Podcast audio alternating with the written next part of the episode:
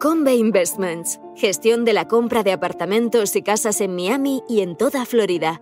En Convey nos encargamos de todos los trámites para que usted no tenga que preocuparse de nada.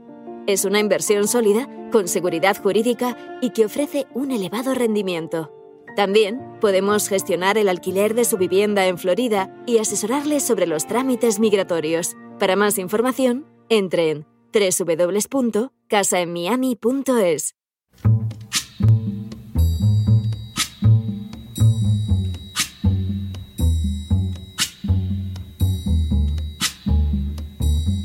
La voz con César Vidal, desde el exilio.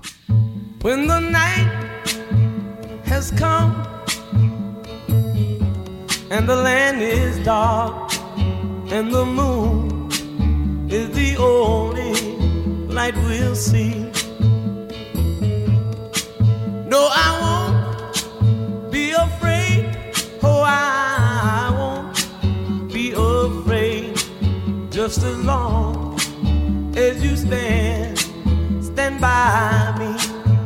Muy buenos días, muy buenas tardes, muy buenas noches y muy bienvenidos a esta nueva singladura de la voz. Soy César Vidal, hoy es el viernes 9 de diciembre de 2022 y me dirijo a los hispanoparlantes de ambos hemisferios, a los situados a uno y otro lado del Atlántico y como siempre lo hago desde el exilio. Corría el año 587 a.C., cuando un exiliado judío en Babilonia lanzó un mensaje terminante en relación con el futuro de su nación, el reino de Judá. Ese mensaje decía: Hine se haya abon sedom, ahotek gaon shivat lechen, beshalvat hasket hayat lach, badlit bon libnotehach, beyat ani lo jejesika. Betikbejena bata toeba lepanai basir ethem kasher raiti. Lo que podría traducirse como He aquí que esta fue la maldad de Sodoma tu hermana. Soberbia, abundancia de pan y exceso de ociosidad tuvieron ella y sus hijas, y no fortaleció la mano del afligido y del necesitado y se llenaron de soberbia y cometieron abominación delante de mí, y cuando lo vi, las quité. El personaje en cuestión presentaba de esta manera tan breve un anuncio de lo que iba a ser el final de una sociedad, sociedad que acabaría tan aniquilada como la antigua Sodoma. Ese proceso de disolución moral comenzaría por la soberbia de renunciar a los principios éticos contenidos en la Biblia. Continuaría con el materialismo y con la creencia en que el tiempo de que disponemos es solo nuestro y de nadie más.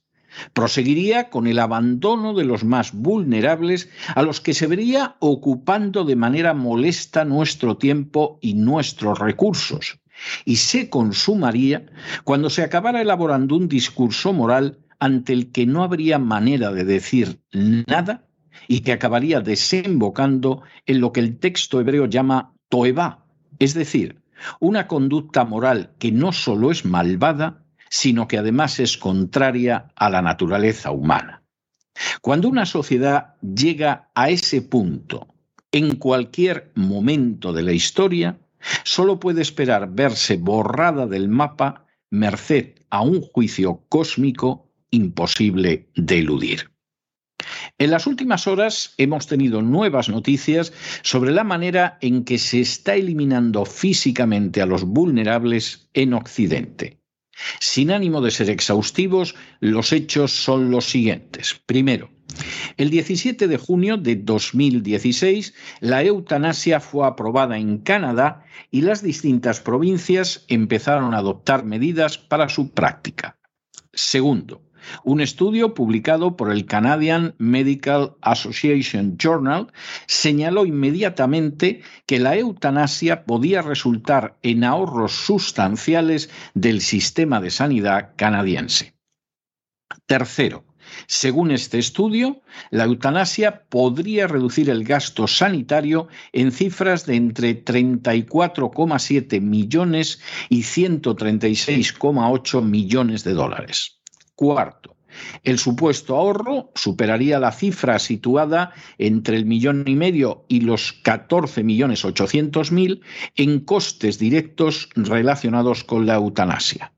Quinto, según Aaron Trachtenberg, un autor del informe y residente en medicina interna en la Universidad de Calgary, el punto de despegue es que puede haber algunos costes asociados con ofrecer la asistencia para morir a los canadienses, pero puede haber también una reducción en el gasto en otras partes del sistema y ofreciendo, por tanto, asistencia médica para morir a los canadienses. Y eso no costará nada extra al sistema sanitario. Sexto, los investigadores utilizaron números de Holanda y Bélgica, donde la eutanasia es legal, cruzados con los datos de gasto sanitario de Ontario. Séptimo, Trachtenberg señaló que la práctica de la eutanasia requiere un cierto grado de planificación y preparación y coste, ya que los distintos planes de las provincias podrían causar impacto en la estructura del coste de realización. Octavo. Según Trachtenberg, se trataría de la realidad de trabajar en un sistema de recursos limitados. Noveno. El informe señala que entre 1 y 4% de los canadienses morirán así gracias a la eutanasia. De esa cifra, la mitad corresponderá a personas situadas entre los 60 y los 80 años. Décimo. El informe calcula que el 50% de las personas que mueran gracias a la eutanasia corresponderá a hombres y el 50% a mujeres. Un décimo. En torno al 80% de esa gente que morirá por la eutanasia tendrá cáncer y el 60% verá acortada su vida al menos en un mes. Duodécimo. Según Trachtenberg, los costos sanitarios aumentan sustancialmente entre aquellos pacientes que se acercan al final de su vida, con lo cual la eutanasia implicará un ahorro. Décimo tercero. Según el estudio, el 20% de los costes sanitarios corresponden a los pacientes en los seis meses anteriores a la muerte, a pesar de que solo representan el 1% de la población. Y decimocuarto, el informe señala que se trata solo de un análisis de costos y que no incluye referencias a los efectos clínicos que puedan recaer sobre los pacientes. Una de las características ciertamente más terribles de la agenda globalista es la de que propugna la eliminación de los vulnerables porque son prescindibles y además acentúa la idea de que resultan caros. Los niños por nacer, los ancianos, los minusválidos, los enfermos, son algunos sectores de la sociedad a los que, según la agenda globalista, no hay que atender y a los que hay que eliminar porque su existencia supuestamente no compensa a la sociedad. Cuando sumamos a esa visión, la de una homosexualidad difundida desde la infancia, en la idea de que la gente sea tan estéril como la propia homosexualidad, y la de una inmigración masiva que también limite la natalidad, el cuadro completo aparece con mucha claridad. La realidad es que contamos con recursos más que suficientes para atender a todas las personas de esos distintos grupos. Pero los recursos muchas veces no llegan simplemente porque el dinero de los impuestos acaba regado generosamente entre las castas privilegiadas y no se dirige a satisfacer las necesidades del bien común. Pero aparte de ese elemento de vital importancia, está el hecho de que desde hace décadas la sociedad ha ido siendo educada para eliminar al prójimo sin parpadear. Y un médico joven, como Trachtenberg, puede conectar la práctica de la eutanasia con el ahorro sin sentir el menor escalofrío moral. Al fin y a la postre, estos médicos, estas enfermeras, estos políticos, proceden en un número muy elevado de casos de padres tolerantes y permisivos que no han marcado reglas morales e incluso llegada la ocasión han llegado al extremo de modificar sus puntos de vista solo para dar satisfacción a los que tenían sus hijos. Son también padres que han renunciado a la idea de disciplinar a sus vástagos, porque solo consideraban aceptable mimarlos y tenerlos contentos. A fin de cuentas, en multitud de ocasiones son hijos de madres que se sienten hiperculpables porque no han estado a su lado, sino dedicadas a un trabajo fuera de casa que les permita tener un domicilio mayor o un auto más moderno. Y también son hijos de padres a los que se ridiculiza desde hace años en la televisión y en el cine, erosionando su autoridad. El resultado de todo eso ya no es un horror futuro, sino una tragedia presente.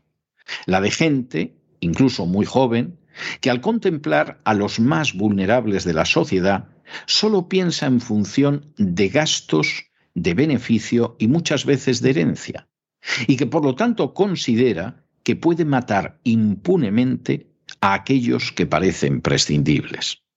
Pero una sociedad así no es mejor, ni más próspera, ni más limpia, ni más sana. Es simplemente una sociedad más carente de sentimientos, más desprovista de bondad natural, más desnuda de humanidad y, digámoslo claro, más criminal. Esa sociedad, como nos muestra la historia una y otra y otra vez, si no corrige sus caminos, si no se aparta de ellos, si no se dirige hacia principios morales radicalmente distintos, es una sociedad a la que solo le espera, tras el horror, el juicio de aniquilación de Dios. Pero no se dejen llevar por el desánimo o la frustración.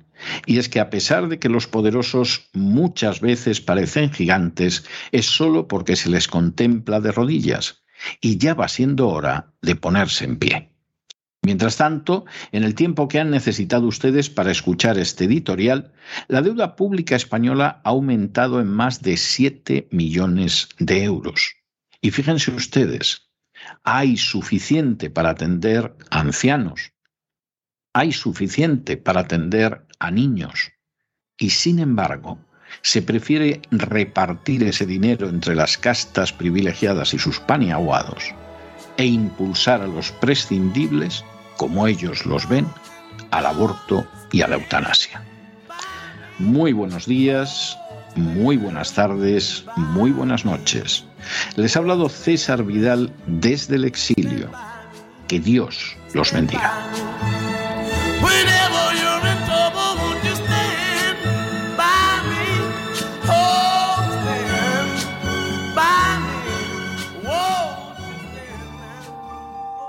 Esta sección está patrocinada por crowdfunding con el siguiente mensaje.